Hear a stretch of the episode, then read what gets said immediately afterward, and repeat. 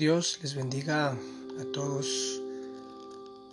Un cordial saludo de parte de su amigo Ismael. Hoy en este día, un día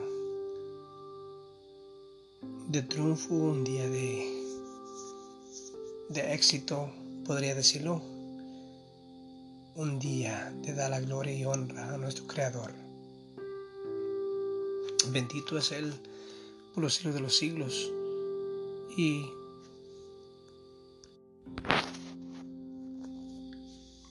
y yo reconozco lo que Dios es y que lo que ha hecho en nuestras vidas. Espero que todos estemos conscientes de lo que es Dios en nuestras vidas. Como ya te eh, como ya te has dado en cuenta que yo no quiero gloria para mí, no quiero reconocimiento para mí, sino la gloria y la honra la doy todo a mi Dios, a quien me salvó, a quien me rescató de la muerte, a quien me supo encontrar justo a tiempo. Me, me sobraría el tiempo o me faltaría el tiempo para, para testificar lo grande y lo glorioso que es nuestro Señor Jesucristo.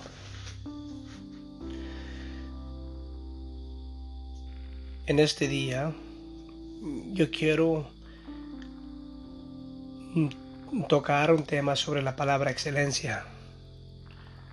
Una palabra que yo he utilizado en antes y a veces uno utiliza excelente, la palabra excelente, quizás solamente por porque suena bonito. Ejemplo, si alguien te pregunta, ¿cómo estás hoy? Hay muchas personas que dicen bien, muchas personas más o menos. Hay otras que dicen excelente. Y tenemos que saber por qué decimos excelente, por qué nos creemos en ese nivel. Yo estaba mirando lo que es el diccionario, el significado y la definición de la palabra excelencia, de dónde viene y por qué debemos utilizarla o por qué no debemos utilizarla. Todos tenemos el derecho de más conocimiento, como Dios nos manda. Dios no nos manda que nosotros nos quedemos plantados en un lugar, que no crezcamos, que seamos las personas enanas en fe, sino que crezcamos, que sepamos em, buscar. La palabra de Dios es clara, que dice que busquemos, que el que busca encuentra, el que toca se le abre y el que llama se le será contestado. Dios nos da la libertad para que nosotros podamos crecer a nuestro potencial, un potencial muy, muy avanzado. Dios nos creó con una sabiduría inmensa. Dice que nos creó imagen y semejanza de Él. Con una sabiduría, con un entendimiento, con un razonamiento. Y vayamos al, significado de la palabra excelencia. Dice superior calidad o bondad que se hace digna de aprecio una cosa o una persona. Entonces superior, eh, superior calidad, calidad superior. O, o bondad que hace digna de aprecio, sea cosa o sea persona. Está a un nivel más alto que de la palabra es ok, como que está bien. Eso va, no es suficiente en muchas ocasiones como la palabra excelencia. Es algo pesado, es algo en otro nivel, esta palabra. La definición eh, de la palabra excelencia procede del vocablo latín excelentia. La palabra excelencia permite resaltar considerable la, la calidad que convierte a un individuo o objeto en merecedor de una estima o aprecio elevados. A ver, otra vez, leámosla. Procede del vocablo latín excelentia. La palabra excelencia permite resaltar la considerable calidad que convierte a un individuo u objeto en merecedor de una estima, aprecio elevados. Entonces, como podemos ver, que la palabra excelencia no se debe utilizar así nomás porque es una palabra que sobresalta sobre las demás, como bueno, muy buena. Y pasamos a la excelencia.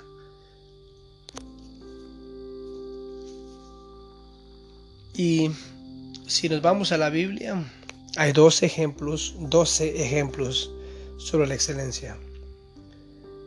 Y escogí unos como unos cinco versículos en la Biblia, tanto en el Nuevo Testamento como en el Antiguo Testamento, que nos permitirá em, entender esta palabra con más amplitud, con más entendimiento, ya que no solamente palabras humanas, sino palabras que vienen inspiradas por Dios. Fueron dados los apóstoles, fueron dados a profetas. ¿Y por qué estas personas se expresaron así de, de nuestro Dios? Vayamos a 1 Corintios 2, 1 y 2. En el nombre de Jesús dice así. Así que, hermanos, cuando fui a vosotros, anunciaros el testimonio de Dios, con excelencia de palabras o de sabiduría, pues me propuse no saber entre vosotros cosa alguna sino a Jesucristo y a este crucificado.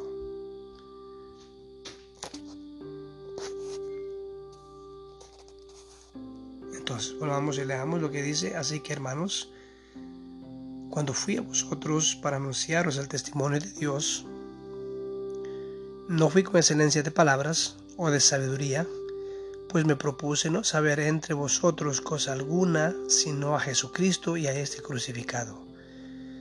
El apóstol Pablo, un hombre muy educado, un hombre con todos los títulos, un hombre no era del vulgo, un hombre que fue de la clase alta. Y aquí está diciéndonos que él no fue con palabras humanas, no fue con palabras de Él, con palabras de texto, sino que dice, me propuse no saber entre vosotros.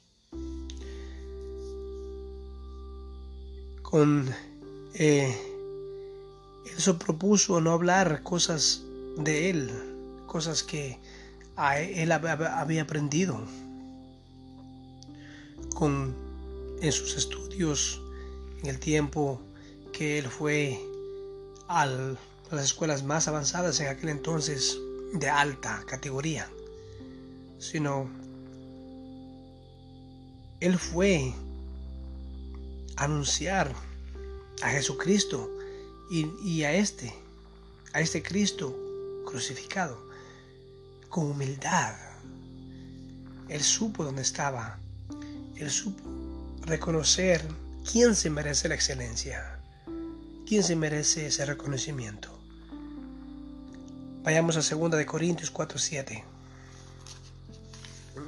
2 de Corintios 4:7 eh, nos dice aquí la palabra de Dios dice, pero tenemos este este tesoro en vaso de barro para que la excelencia del poder sea de Dios y, no de nosotros.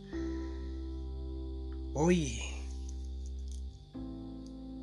este apóstol reconoció, llegó a entender con una eh, convicción. ¿Quién se merece la gloria, la honra y toda la excelencia? ¿Quién es merecedor de todo esto? Él dice, pero tenemos el tesoro en vasos de barro para que la excelencia del poder de Dios, no, que, perdón, dice, para que la excelencia del poder sea de Dios y no de nosotros.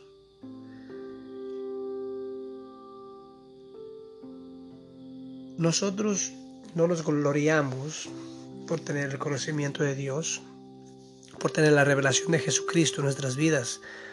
Más bien, nosotros nos humillamos más para que la gloria sea dada a Dios. Yo no llego o yo no te voy a hablar de Cristo eh, buscando reconocimiento yo por mis palabras. Que Dios me libre de todo eso más bien yo me humillo y hablo con humildad. Y yo predico a Cristo. Yo hablo de Cristo, yo testifico lo que ha hecho Cristo en mi vida. No tengo más nada que decir porque si yo te contara mi historia, si yo te contara lo que yo he vivido y lo que yo he hecho en esta vida, Créeme que solamente vergüenza es la que me causa. Y si algo de bueno hay en mi vida es porque Dios ha tenido misericordia de mí. Porque Dios me ha visto con ojos de amor. Porque Dios ha puesto su gracia en mi vida. Vayamos a Filipenses 3.8. Filipenses 3.8, a ver qué nos dice la palabra de Dios. Dice, y ciertamente, aún estimado, aún estimo todas las cosas como pérdida por la excelencia del conocimiento de Cristo Jesús, mi Señor, por amor del cual lo he perdido todo y lo tengo por basura para ganar a Cristo. Wow, otra vez leamos. Ciertamente aún estimo todas las cosas como pérdida por la excelencia del conocimiento de Cristo Jesús, mi Señor, por amor del cual lo he perdido todo y tengo por basura, y lo tengo por basura para ganar a Cristo. Qué bonito es ver aquí que el apóstol Pablo se deshizo de todo se deshizo de sus títulos, se deshizo de su eh, vocablo, de su vocabulario avanzado. Estoy seguro que este hombre hablaba como un señor, como un eminente. Estoy seguro que este hombre sí sabía lo que es de modales. Y ahora vemos que él, trata, él mira todas las cosas y estima todas las cosas como pérdida. Y dice todo es por la excelencia del conocimiento de Cristo. Jesús mi Señor. Él empieza, él sabe reconocer y todos sus títulos dice esto es basura para mí, esto no sirve para nada. Aquí el que brilla, el que vale, el que me da todo y el que de verdad tiene valor y sentido en mi vida es Jesucristo nada más. Dejemos nuestro ego, dejemos nuestro orgullo, nuestro, el, nuestro yo y daremos el reconocimiento al quien se merece el reconocimiento. Vayamos a 2 de Pedro 3, 1, 3. 2 de Pedro 1, 3. Eh, dice la, la palabra de Dios.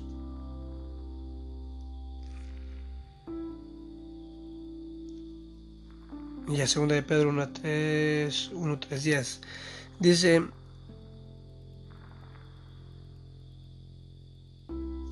dice la palabra de Dios, dice, como todas las cosas que pertenecen a vida y a la piedad, nos ha sido todas por su divino poder mediante el conocimiento de aquel que nos llamó por su gloria y excelencia.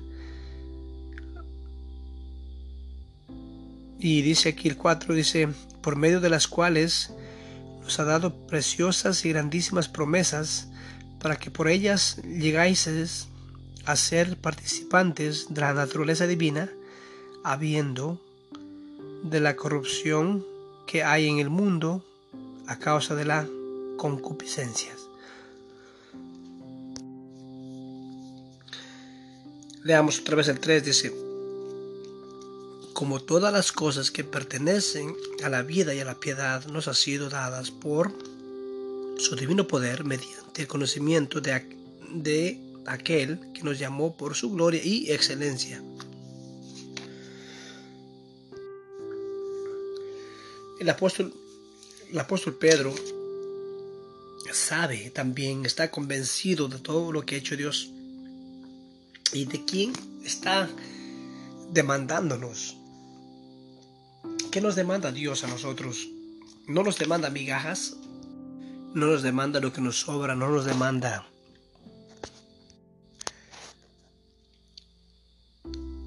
sino que nos demanda lo mejor. Hay un dicho que me gusta que yo escuché de mi pastor que dice, que dice, en medio de la exigencia nace la excelencia. Cuando algo te exige, cuando algo te exige o alguien te exige calidad, que sobrepasante, sobre eh, buena, eh, nosotros optamos o intentamos dar lo mejor. Y en este caso, si sirviendo a Dios, de servir a Dios se trata, no queremos dar lo que nos sobra, no queremos dar el tiempo que no tenemos que hacer, sino queremos dar todo, lo bueno, las primicias. Queremos dar lo excelente a Dios, porque Él se merece la excelencia. Se merece lo grande, Él se merece lo exquisito. Vayamos al, a Eclesiastés 7.11. Eclesiastés 7.11, a ver qué nos dice la palabra de Dios aquí. Eclesiastés, Eclesiastés, ¿dónde estamos? Aquí está.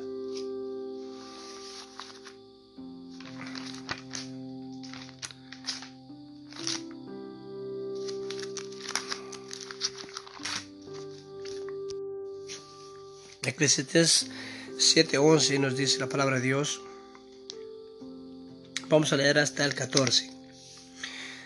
Dice, bueno es la ciencia con herencia y provechosa para los que ven el sol, porque escudo es la ciencia y, es, y escudo es el, el dinero. Mas la sabiduría excede en que da vida a sus poseedores. Mira la obra de Dios, porque ¿quién podrá enderezar lo torcido? En el día del bien goza del bien y en el día de la adversidad considera. Dios hizo tanto lo uno como lo otro a fin de que el hombre no halle eh, eh, el hombre nada después de él. A ver, leamos, porque leamos otra vez que está hermosa esta, esta, esta porción de la palabra. Dice, Buena es la ciencia con herencia y provechosa para los que ven el sol, porque escudo es la ciencia y escudo es el dinero. Mala sabiduría excede en que da vida a sus poseedores. Mira la obra de Dios, porque ¿quién podrá enderezar lo, lo que él torció? En el día del bien goza del bien, en el día de la adversidad considera, Dios hizo tanto lo uno como lo otro a fin de que el hombre nada halle después de él. Wow. Dios nos muestra aquí su poder, Dios nos muestra su, su grandeza y sabemos de quién es la gloria y la honra, porque Él se muestra, Él dice que buena es la ciencia, pero coherencia. Y también nos, si seguimos leyendo, dice que Él ha hecho tanto el, el día bueno como el día de la adversidad, para que nosotros demos en cuenta que no podemos hallar nada después de Él, nada, no hay nada. Yo estoy convencido de eso hermano, hermana, amigo, yo me muero. Me quedo vacío sin la presencia de Dios en mi vida. Yo no tengo nada. Yo sé que esta es mi oportunidad para estar en paz con Dios y encontrar su gracia todos los días en mi vida. Y si tú tienes esa fe, pues alimenta, alimenta más esa fe. Y si tú no has reconocido a personas que se merecen reconocimiento, reconócelos. La Biblia dice, eso no es antibíblico, sino es bíblico, que dice dar honra al que se merece honra. Darémoslo, no, no, no seamos eh, mezquinos en demostrar aprecio a las personas. No seamos mezquinos en dar la gloria y la honra a Cristo, a Dios. No seamos eh, esas personas que no nos gusta abrir la boca para dar ese agradecimiento y más tratándose de Dios porque en mi caso Dios es mi todo. Él es mi todo. No queda duda alguna en mi vida que Él es mi todo. Dios les bendiga, los guarde. Espero que busquemos la excelencia y demos la excelencia a nuestro Creador. Dios del cielo poderoso Señor, tú eres merecedor de toda gloria y honra. Tú eres el que se merece la excelencia de mi adoración, la excelencia en mi vida. Que mi vida misma sea, Señor, un sacrificio grato, un sacrificio excelente para, ah, para ti, Señor. Que tu presencia nunca se aparte de mí y que tú seas mi escudo, Señor, que tú seas mi guía y que yo pueda contar las maravillas tuyas, Señor, lo excelente que tú eres, el poderío tuyo, mi Dios amado. En el nombre de Jesús, gloria y honra sea para ti por los siglos de los siglos. Amén.